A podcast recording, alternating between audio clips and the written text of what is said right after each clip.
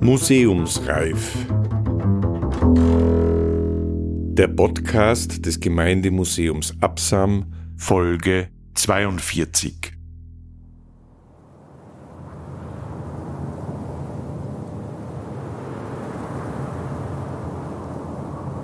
Endbahnhof Lavatscher Joch. Oder der 1930 in Karwendel gescheiterte Technikminimalismus.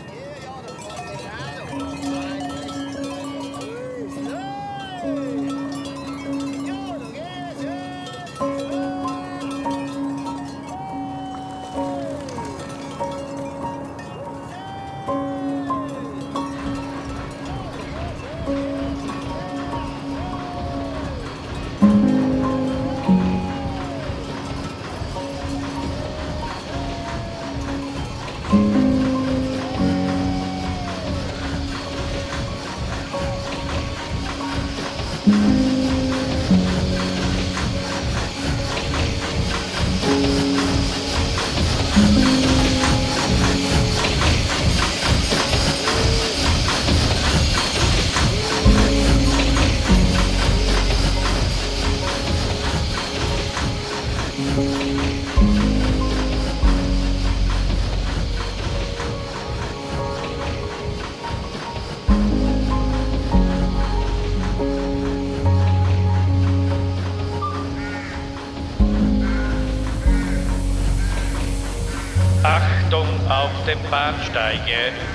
Der Karwendel-Express fährt ein.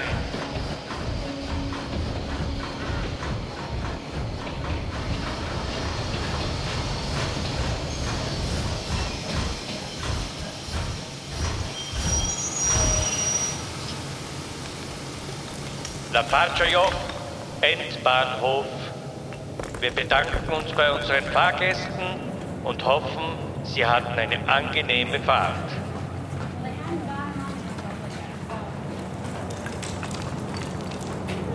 Weiters machen wir Sie auf Ihre nächste Fahrgelegenheit aufmerksam. 13 Uhr 30 Minuten Rückfahrt Karwendel Express über Bahnhof Stempeljoch, Bahnhof Kreuzjöckel, Bahnhof Arzlerscharte Pfeis, Bahnhof Mühlkar, Bahnhof Gleirischjöckel zum Endbahnhof Havelekar. Ankunft Bergstation Havelekar um 14 Uhr. Talfahrten im 15-Minuten-Takt. Fahrscheinbezug, Vollpreis, Fremde 8 Schilling, ermäßigt einheimische 4 Schilling am Schalter Bahnhof La Faccia-Joch.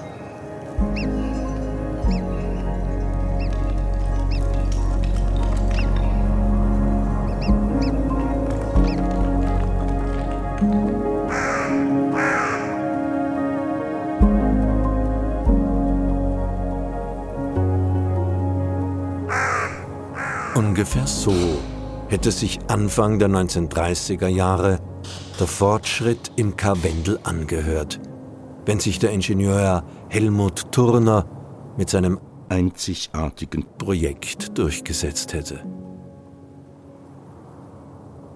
Während sich heute Kommunen laufend in Megalomanie zu übertreffen versuchen, sollte vor 90 Jahren in Innsbruck das Gegenteil, nämlich der Minimalismus, für ein Projekt sorgen, dem nichts weniger als der Weltruf Bate gestanden hätte. Nach den im September 1930 der Öffentlichkeit präsentierten Plänen Helmut Turners, er war Betriebsleiter der Innsbrucker Nordkettenbahn, sollte eine Lilliputbahn auf 2200 Metern Seehöhe Tirol und Innsbruck ewigen Ruhm garantieren. Denn die Welt müsste nicht, so wie heute, über die wundersame Verdoppelung der Kosten für manches städtische Aufstiegshilfenprojekt staunen, sondern über eine Bergfahrt trassiert über schwindelnde Abhänge, in bedrückender Nähe gigantischer Felsdome, gezackter und zerklüfteter Bergkolosse. Turner stellt für sein Bahnprojekt zwischen Havelecar und Lafatscher Joch die kleine Tiroler Welt einfach auf den Kopf. Denn tirolische Schmalspur macht schließlich die Menschheit frei, öffnet die Pforten zu diesem Himmelreich. Gemeint ist das Karwendel. Das alle Menschen versöhnt, einander näher bringt und jeden Alltagshass vergessen lässt. Turner kennt aber als Lilliput-Avantgardist die gigantische Engstirnigkeit seiner Landsleute. Was im Tal und in der Ebene als Spielerei gelten mag, das wird im Hochgebirge ernste Aufschlussarbeit. Denn seine Bahn bietet stets wechselnde, fast atemberaubende Überraschungen, drohende Abgründe, abenteuerliche Tunnels, liebliche Berghalden und sanfte Matten. Welch glücklicher Ort, welch glückliche Verkettung restloser Erfüllung heißester Wünsche, erholungssuchender und sportliebender Menschen.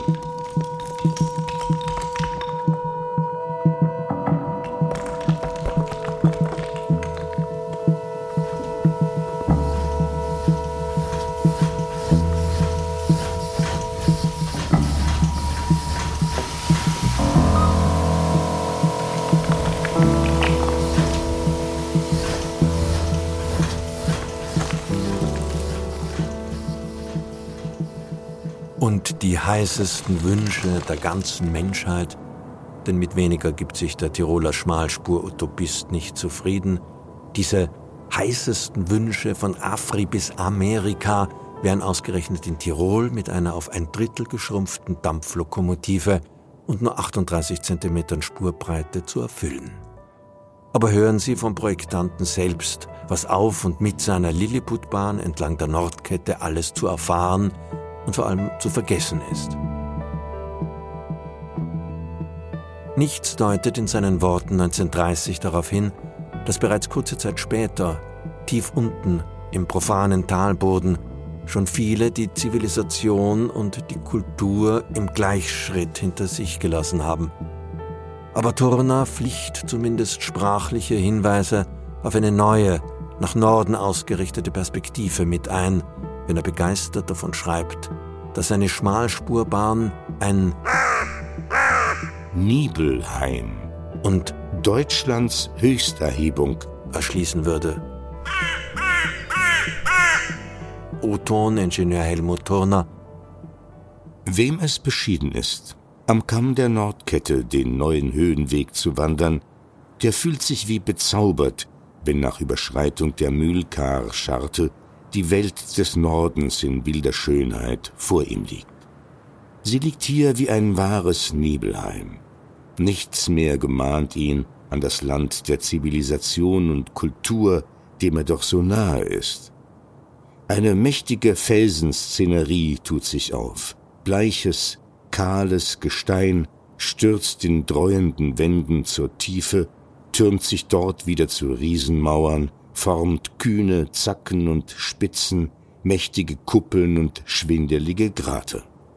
Hier zerklüftet und zerrissen, dort fest und glatt, wächst es heraus aus den einsamen Karen, wo nichts ist als Schutt und Geröll. Im Westen der mächtige Wetterstein in seiner vollen Majestät, die Zugspitze, Deutschlands Höchsterhebung, dahinter ganz am Horizont die Lechtaler Berge, zur Linken die Meerminger, die Hochmunde und die Sulsteinkette, zur Rechten das Karwendel.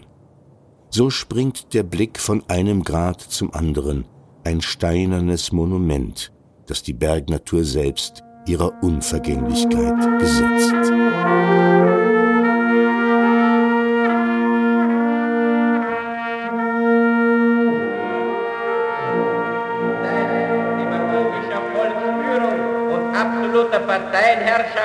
Ist vorüber.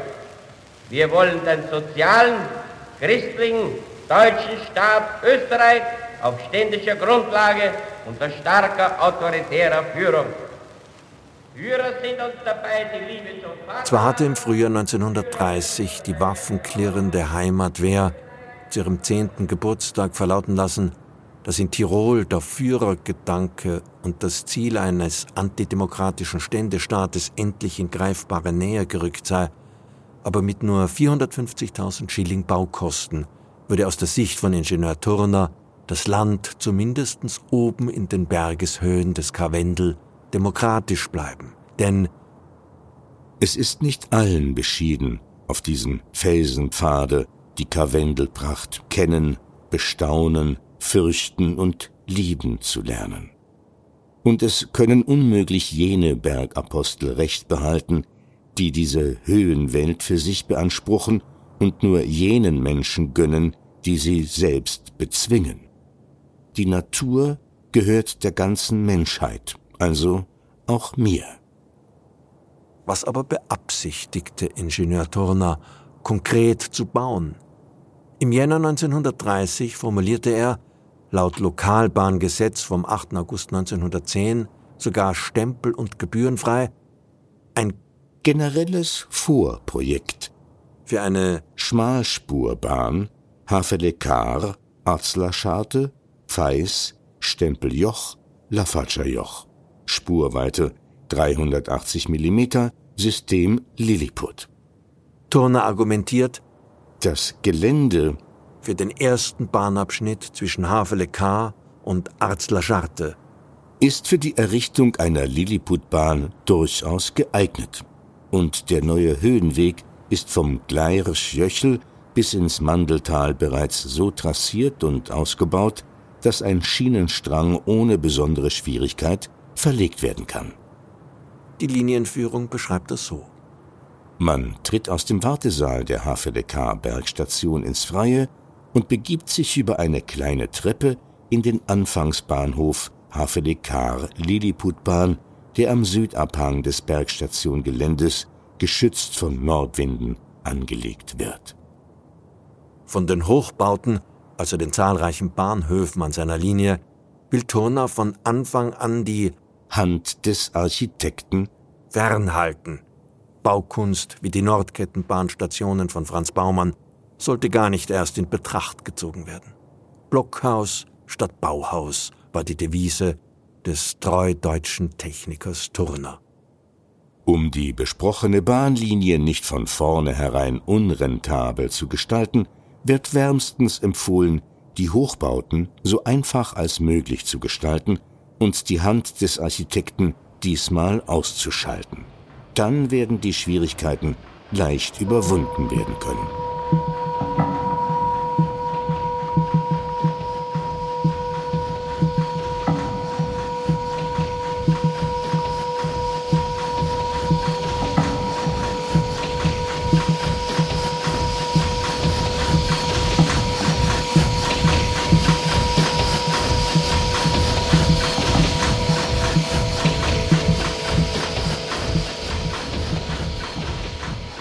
Streckenbeschreibung Richtung Bahnhof Gleierschirchel liest sich so.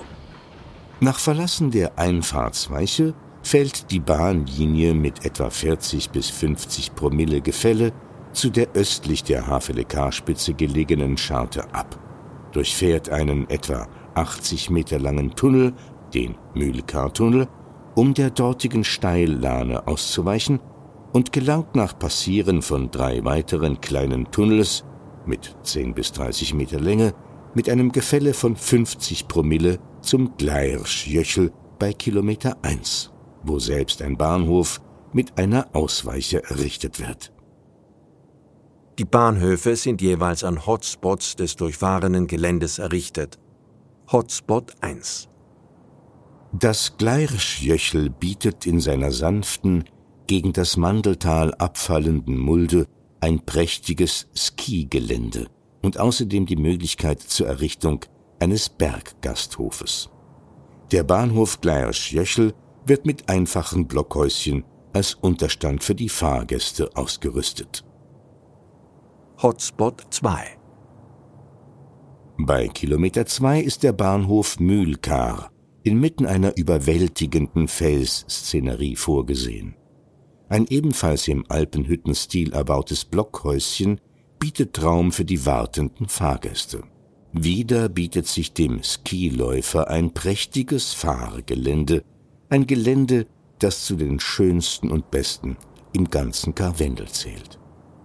Überhaupt dürfte der Bahnabschnitt im Mühlkar wegen seiner wuchtigen romantischen Umgebung der überwältigendste an der ganzen Linie sein. Bis in den Monat Juni hinein kommt hier im obersten Mandeltalboden der Skiläufer bei schönem Pulverschnee auf seine Rechnung. Hotspot 3 Ab Bahnhof Mühlkar werden in drei Tunnels die Rostzähne im Gefälle von 47 Promille durchstoßen und bald wird im selben Gefälle die Mandelscharte durch einen 270 Meter langen Tunnel unterfahren, um knapp hinter Kilometer 3 den vorläufigen Endpunkt dieser einzig dastehenden Höhenbahn im Bahnhof Arzler-Scharte zu erreichen. Auch dieser vorläufige Endbahnhof wird mit Rücksicht auf die nahe Pfeishütte nur mit einem einfachen Blockhäuschen ausgerüstet. Ausweichgeleise zum Umkehren der Lokomotive vervollständigen die Bahnhofsanlage.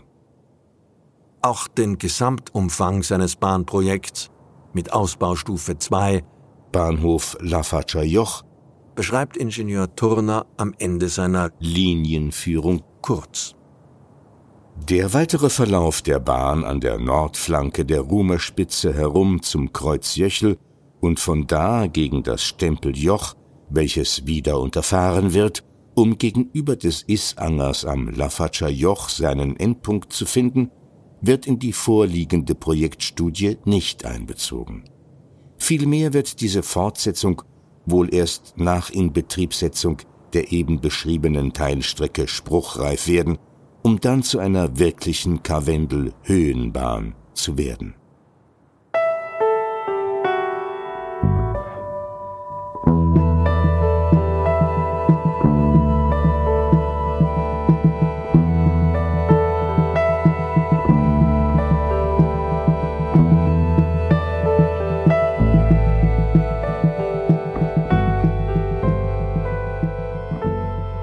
Dass seine Höhenbahn sich auch finanziell geradezu aufdrängt, rechnet er anhand der Fahrgäste der Nordkettenseilbahnen im Jahr 1929 vor. Im Jahre 1929 besuchten die Nordkettenbahn 45.844 Fremde und 29.075 Einheimische. Angenommen, es benützen die Lilliputbahn nur ein Drittel der obgenannten Anzahl, eine sicherlich sehr vorsichtige Annahme, so ergeben sich rund 15.000 Fremde und 10.000 Einheimische pro Jahr. Für die Lilliputbahnstrecke Havelecar-Pfeis und zurück entfallen daher folgende Jahresbruttoeinnahmen. Aus den fremden Fahrkarten 15.000 mal 8 Schilling, ergibt 120.000 Schilling, aus den einheimischen Fahrkarten 10.000 mal 4 Schilling ergibt 40.000 Schilling. Zusammen daher 160.000 Schilling. Die Betriebskosten einschließlich Bahnerhaltung und so weiter betragen nach den Erfahrungen der bereits bestandenen und bestehenden Lilliputbahn circa 50 Schilling pro Tag oder rund 18.000 Schilling pro Jahr, wodurch sich für die Verzinsung ein Nettobetrag von 142.000 Schilling ergibt. Die Lilliputbahn kann in vier bis fünf Jahren abgezahlt sein und gleichzeitig zur Sanierung der Nordkettenbahn herangezogen werden, welche wegen der sehr teuren Hochbauten ihrem derzeitigen Zinsendienst schwer nachkommt. Der Betriebsleiter der Innsbrucker Seilbahnen auf die Nordkette war sich also 1930 durchaus bewusst. Will man die Verluste der Bergweltindustrien nicht bis in alle Ewigkeit der Allgemeinheit anhängen, muss man letztendlich die elitäre Aura der Bergwelt zerstören und massentaugliche Infrastruktur in die Höhe bringen. Wollen die Bergbetriebe überleben, müssen sie Einrichtungen ins Leben rufen, die geeignet sind, dem Besucher dauernden Anreiz zu deren Wiederbesuch zu bieten.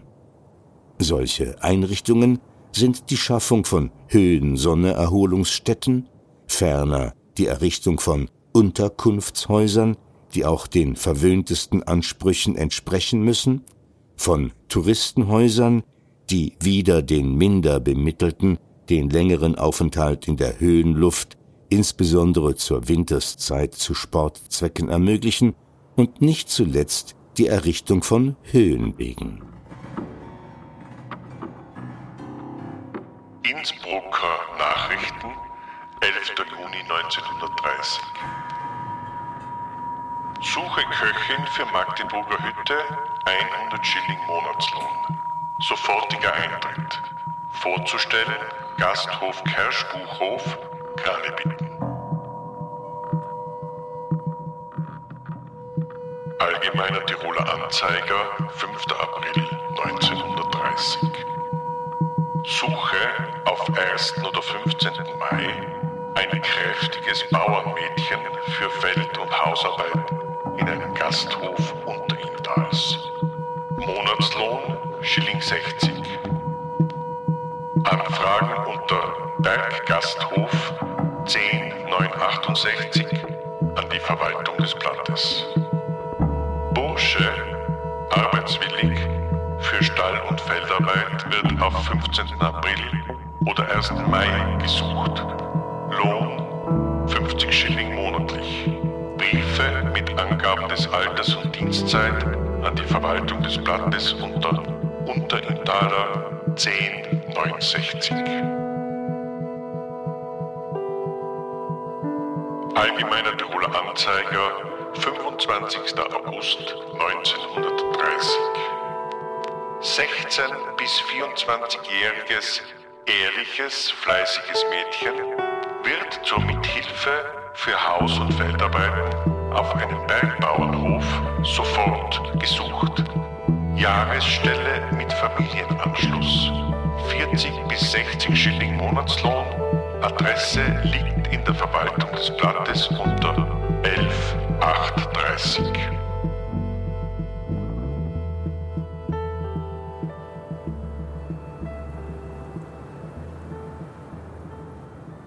Trotzdem sich Turner sozial geben musste, in seinen bahndurchfahrenen Bergen sollten schließlich auch die Minderbemittelten einen Platz in der Höhenluft haben, zeigen die kalkulierten Fahrpreise, dass mit der in seinen Texten immer wieder als in die Berge drängend beschworenen Menschheit keineswegs alle Gesellschaftsmitglieder gemeint sein können.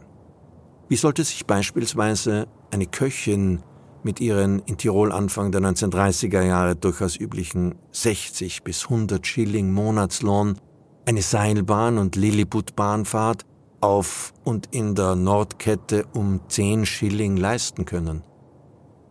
Und die Eisenbahner einer bereits existierenden Bahnlinie unten im Inntal hatten gerade im Frühjahr 1930 einen ernsten Lohn- und Arbeitskampf ausgetragen. Die Innsbrucker Lokalbahn AG, sie hatte unter anderem die legendäre Bahnlinie zwischen Innsbruck und Hall betrieben, wollte 1930 bei ihren 150 Beschäftigten mit der Kürzung von Löhnen, mit dem von ihnen erzwungenen Verzicht auf Stundengeldern und auf Urlaubsentschädigungen rund 200.000 Schilling einsparen. Dass also die auf Fahrgastmassen angewiesene Kleinbahn den Bergelitismus des deutschen und österreichischen Alpenvereins egalitär durchbrechen würde, war angesichts der Lohnverhältnisse in Tirol das eigentlich Utopische dieses Projekts.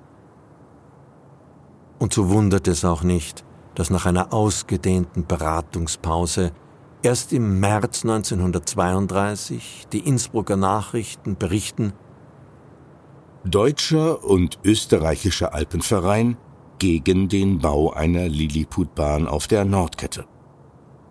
Nach längerer Erörterung sprach sich die Versammlung auf Antrag Dr. Morigels gegen den allfälligen Bau einer Höhenbahn vom HVDK gegen das Lafatscher Joch, die sogenannte Lilliputbahn aus, weil diese Bahn einen allzu starken technischen Eingriff in die Hochgebirgsnatur des gerade wegen seiner wilden Eigenart berühmten Karwendels wäre, daher gegen den unabweislichen Grundsatz möglichsten Schutzes der Hochgebirgseigenart verstieße. War doch nach einer ersten Phase, in der sich die Alpenvereinsmitglieder als alpinistisch-paternalistische Heilsbringer zur Hebung der Bildung in vielen noch auf ziemlich niederer Kulturstufe stehenden Gegenden gesehen hatten, in den 1920er Jahren längst eine neue alpinpolitische Ära erreicht. Die Bewahrung der hehren Höhen als immer öfter rein deutsche Gegenwelt war erklärtes Ziel der alpinistischen Kulturkritik. Der Alpenverein mit seinen 1914 erstmals über 100.000 Mitgliedern gerierte sich als Alleinherrscher über die Bergwelt. Ein universalistischer Begriff der alpinen Allgemeinheit war schon vor dem Ersten Weltkrieg zugunsten einer elitären Konstruktion der alpinistischen Schutzhüttenwirklichkeit aufgegeben worden. Die Alpen wurden endgültig zum Ort schärfster Abgrenzung degradiert. Einer sozialen Abgrenzung. Zuerst zwischen den wenigen Hochtouristen und den vielen Bergsteigern. Aber schon 1905 hatte die Sektion Wien des Deutschen und Österreichischen Alpenvereins in einem Statut festgehalten, dass nur Deutsche arischer Abstammung Mitglieder werden können. 1907 bzw. 1910 verboten auch die akademische Sektion zu Wien bzw. zu München Juden die Mitgliedschaft, andere Sektionen folgten. Die Berge sollten eine sozial aufgeladene, symbolische Grenze zur reinlichen Scheidung zwischen Menge und Besonderen werden. So stand es 1908 in den Mitteilungen des Deutschen und Österreichischen Alpenvereins. Die Bergwelt musste also jenen vorbehalten bleiben, die allein nur eine ungehemmte Entwicklung auf allen Gebieten der Kunst und Wissenschaft, auf allen Gebieten geistigen Genusses und menschlicher Bildung gewährleisten.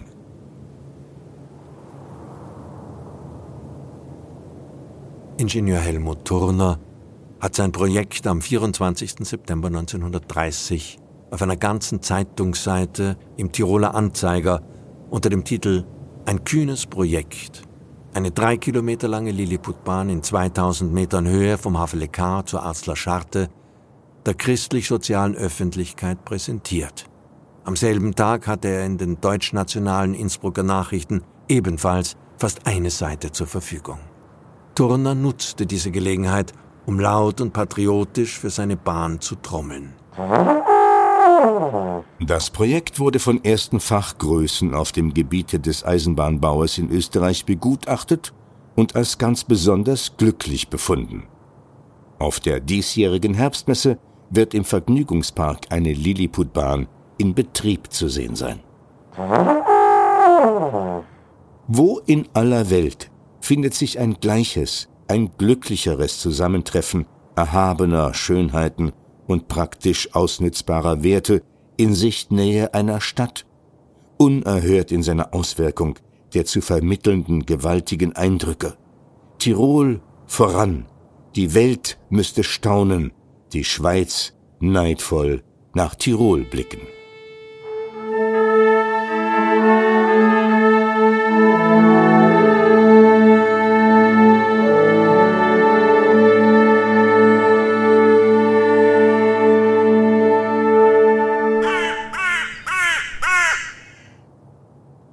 Dass Turner mit praktisch ausnützbaren Werten auf Berggipfeln in Sichtnähe einer Stadt der Profanisierung und Vermassung der Alpen das Wort geredet hat, war ihm bewusst. Hatte doch der Alpenverein in den 1920er Jahren immer wieder der Gefahr einer alpinen Überkultur, eine Kultur der Gefahren, entgegengehalten. 1927 las ich das so. Es ist nun einmal so, dass das Schwerste und Höchste auch im Hochgebirge, wie im Leben, nur wenigen beschieden ist. Und dass nur die dies verdienen, die es sich selbst erringen. Um dem Konzept der Bergaristokratie etwas entgegenhalten zu können, musste Turner aus dem politideologischen Arsenal seiner Zeit schöpfen. Und so brachte er sogar den völkischen Dauerbrenner Südtirol pro Lilliputbahn in Stellung. Gingen durch den Verlust Südtirols manche Prunkstücke alpiner Herrlichkeit verloren. So bietet sich hier ein kostbares Juwel nicht minder strahlend an paradiesischer Schönheit und Mannigfaltigkeit in glücklicher Harmonie von Epos und Idylle. Eine solche Fahrt, ein solches Ziel, berauschend schön an kristallklaren Wintertagen, bezaubernd in gleißender Sommerherrlichkeit, an goldschimmernden Herbsttagen. Wahrhaft etwas noch nie Dagewesenes, etwas Neues, etwas ganz Großes. Ein Projekt, dem Weltruf Pate stünde. Verbürgter Erfolg auf allen Linien.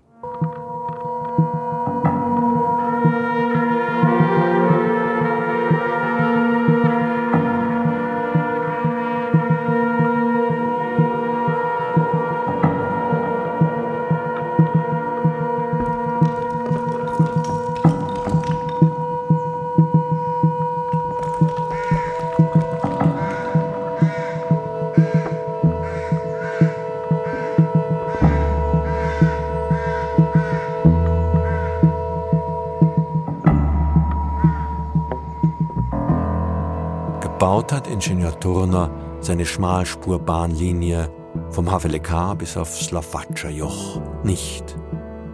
Inmitten der Weltwirtschaftskrise 1932 müssen die minder bemittelten mittels billiger Volkstage auf der Nordkettenbahn angelockt werden. Ein Jahr darauf, im Frühjahr 1933, gewinnt die Innsbrucker NSDAP mit über 41 Prozent die Innsbrucker Gemeinderatsnachwahlen. Neun überzeugte und radikale Nationalsozialisten, darunter der spätere Gauleiter Franz Hofer und der nachmalige NS-Oberbürgermeister Egon Denz, ziehen in den Gemeinderat ein. Im Juni wird, nach einer Welle brauner Sprengstoffanschläge in ganz Österreich, die Partei verboten. Und auch Ingenieur Turner verliert nach dem Putschversuch österreichischer Nationalsozialisten im Sommer 1934 seinen Job in Innsbruck. 1935 arbeitet er bereits im Norden. Turner plant im Raum Nürnberg mit am Reichsautobahnbau, für den er unter anderem Trassenvorschläge durch Tirol Richtung Süden ausarbeitet. Im Sommer 1938 finden wir ihn dann in der obersten Bauleitung der Reichsautobahnen Rom-München. Und er schreibt für den völkischen Beobachter. Und wieder sind es die Jöcher und die alpine Märchenwelt, die diesmal auf Befehl des Führers verkehrstechnisch bezwungen und erschlossen werden sollen, aber nicht mehr mit Lilliputbahnen, sondern mit Straßen aller Art, mit Tal, Durchzugs, Zubringer, Höhen und Hochgebirgs, Zufahrts-, Hochalpen- und Reichsstraßen. Für Turner hat sich im Narzissmus also nur der Maßstab seiner Planungen fast ins Unermessliche geändert. O-Ton Ingenieur Turner am 14. Juli 1938 im Völkischen Beobachter Die Wunder der Firndome, die vielen stolzen Dreitausender, sind durch die Heimkehr der Ostmark Gemeingut aller Deutscher geworden. Es gibt über 500 3000 Meter Gipfel im deutschen Alpenraum. Die meisten davon kennt man nur aus der Landkarte oder vom Hörensagen. Nur wenige haben wir aus eigener Anschauung erlebt, weil ihre Zugänge nur jenen offen stehen, die über die sportliche Gewandtheit verfügen, um sie zu bezwingen. Selbst erfahrenen Alpenwanderern blieb das köstliche Erlebnis vielfach versagt oder auf jene Bergriesen beschränkt, die gerade im Sichtbereich einer Jochüberquerung lagen. Es wird daher die Erschließung Märchenwelt des Eis auch eine jener Kronaufgaben, die sich das neue Deutschland schlank wird. Die Ostmark muss das schönste Reiseland Europas werden, sagte der Führer.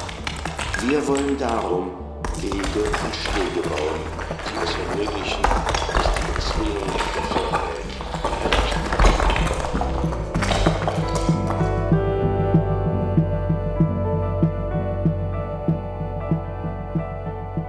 Anmerkung. Was in Innsbruck-Tirol nicht möglich war, gibt's in Wien bis heute. Helmut Turner hatte 1930 in technischen Detailfragen Spurweite, Leistung der Lokomotiven, Gleisbau etc. immer wieder auf die Lilliputbahn bei der Deutschen Verkehrsausstellung in München 1925 verwiesen. Diese Bahn war auch für die Lilliputbahn im Wiener Prater Vorbild. Die Wiener Bahn, deren Errichtung 1928 600.000 Schilling gekostet hatte, das entspricht ungefähr 2,5 Millionen Euro, ist wieder erwarten heute noch in Betrieb. Die beiden Dampflokomotiven dort, die aus der Baureihe stammen, die auch auf der Nordkette zum Einsatz kommen hätte sollen, fahren seit 1928 regelmäßig ihre Runden im Prater. Die Zitate und Zahlen stammen aus Tiroler Anzeiger und Innsbrucker Nachrichten der Jahrgänge 1930 bis 1932 und aus Dagmar Günther Alpine Quergänge.